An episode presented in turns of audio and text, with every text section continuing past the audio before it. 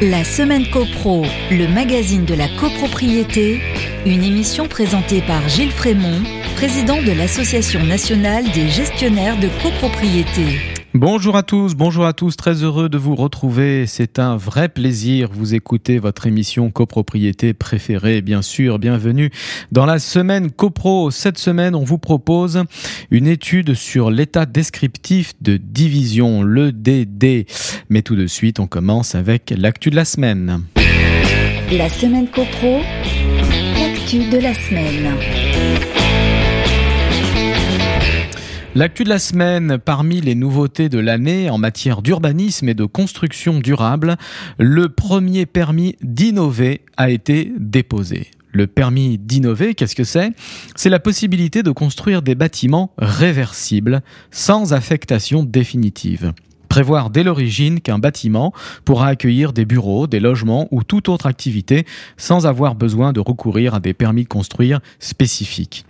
C'est une sacrée révolution quand on sait que transformer des bureaux en logements est parfois si compliqué, juridiquement, techniquement, économiquement.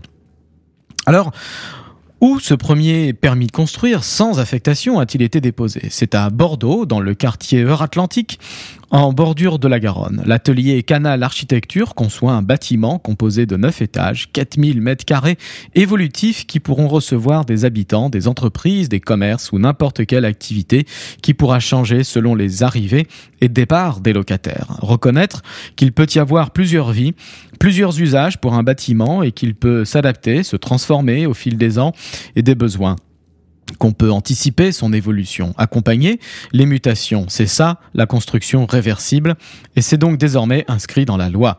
Des immeubles qui, de plancher à plafond, font 2 mètres 70 de hauteur. C'est 20 cm de plus que le logement classique et c'est 50 cm de moins que les bureaux.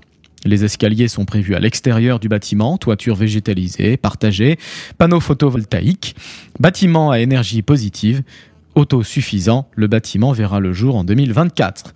La seule chose qui ne changera pas, c'est le rez-de-chaussée. Il est prévu l'installation d'une crèche et elle ne sera pas réversible. Ainsi va l'actualité. On passe à la minute juridique. La semaine copro, la minute juridique. L'état descriptif de division.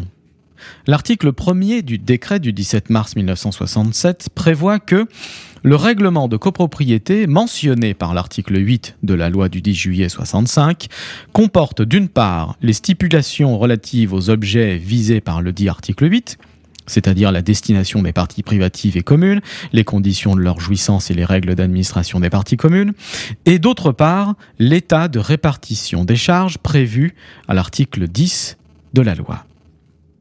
L'article 2 du décret de 67 poursuit, je cite, Le règlement de copropriété peut également comporter l'état descriptif de division de l'immeuble.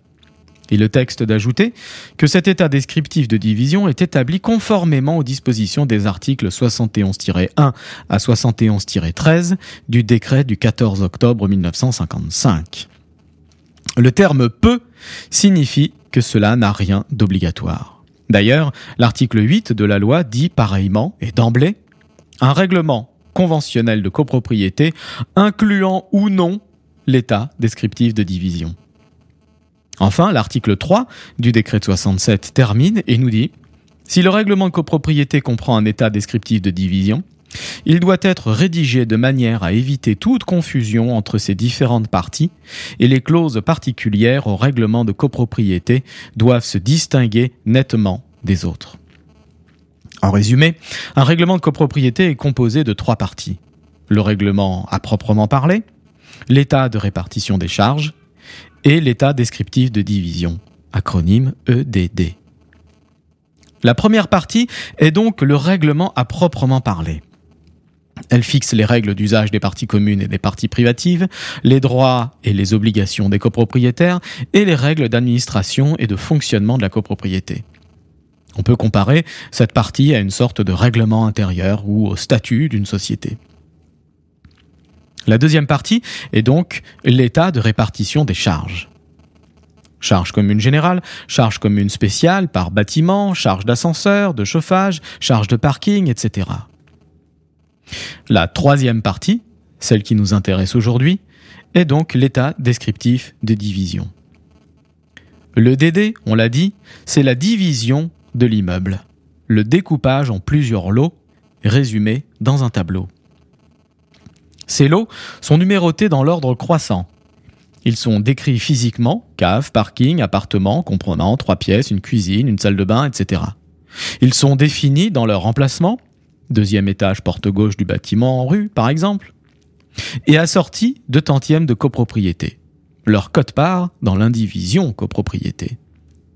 L'article 71-4 du décret de 1955 indique précisément que les lots font l'objet d'un numérotage continu dans une série unique à partir de l'unité.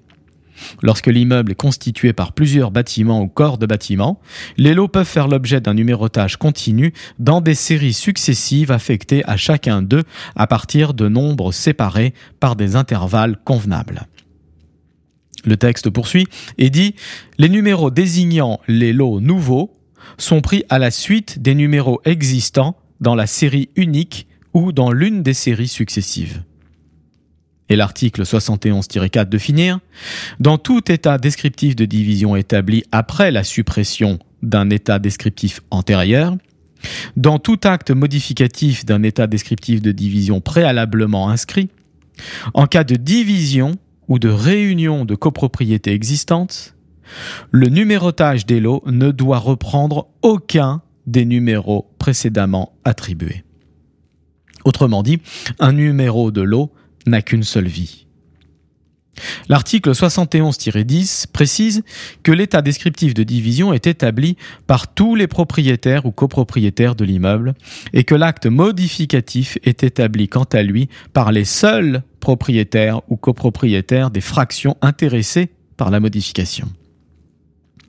Une copie ou un extrait comportant au moins le tableau résumé de l'EDD et de tout acte modificatif destiné au service du cadastre est remis au service de la publicité foncière, le SPF, en même temps que la réquisition de publier. En cas d'absence de DD, l'article 50-1 du décret de 55 prévoit expressément que tout intéressé peut requérir un notaire en vue d'en établir un. Voyons maintenant quelle est la nature de l'EDD. En principe, l'EDD, simple document technique, n'a pas de valeur contractuelle. Il n'a donc pas de force obligatoire entre les parties, entre les copropriétaires et le syndicat. La Cour de cassation, dans un arrêt du 10 juillet 1992, affirme que l'état descriptif de division, dressé seulement pour les besoins de la publicité foncière, n'a pas de caractère contractuel. Le DD n'a donc pas de valeur contractuelle, sauf, sauf trois exceptions selon la jurisprudence. Première exception, le règlement de copropriété n'existe pas. Le DD constitue alors le seul document de référence. Deuxième exception, le règlement de copropriété est imprécis, ambigu ou comporte des lacunes sur la destination des locaux. Le juge va alors attribuer force obligatoire à l'EDD, document plus précis. Enfin, troisième exception, le règlement de copropriété confère lui-même expressément à l'EDD un caractère contractuel. Le DD ayant valeur contractuelle dans ces trois cas, il ne pourra dès lors être modifié qu'après décision de l'Assemblée générale des copropriétaires. Un grand merci à tous, merci pour votre écoute et votre fidélité.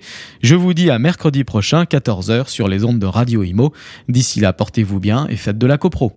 La semaine copro, le magazine de la copropriété, à réécouter en podcast sur radio.imo et tout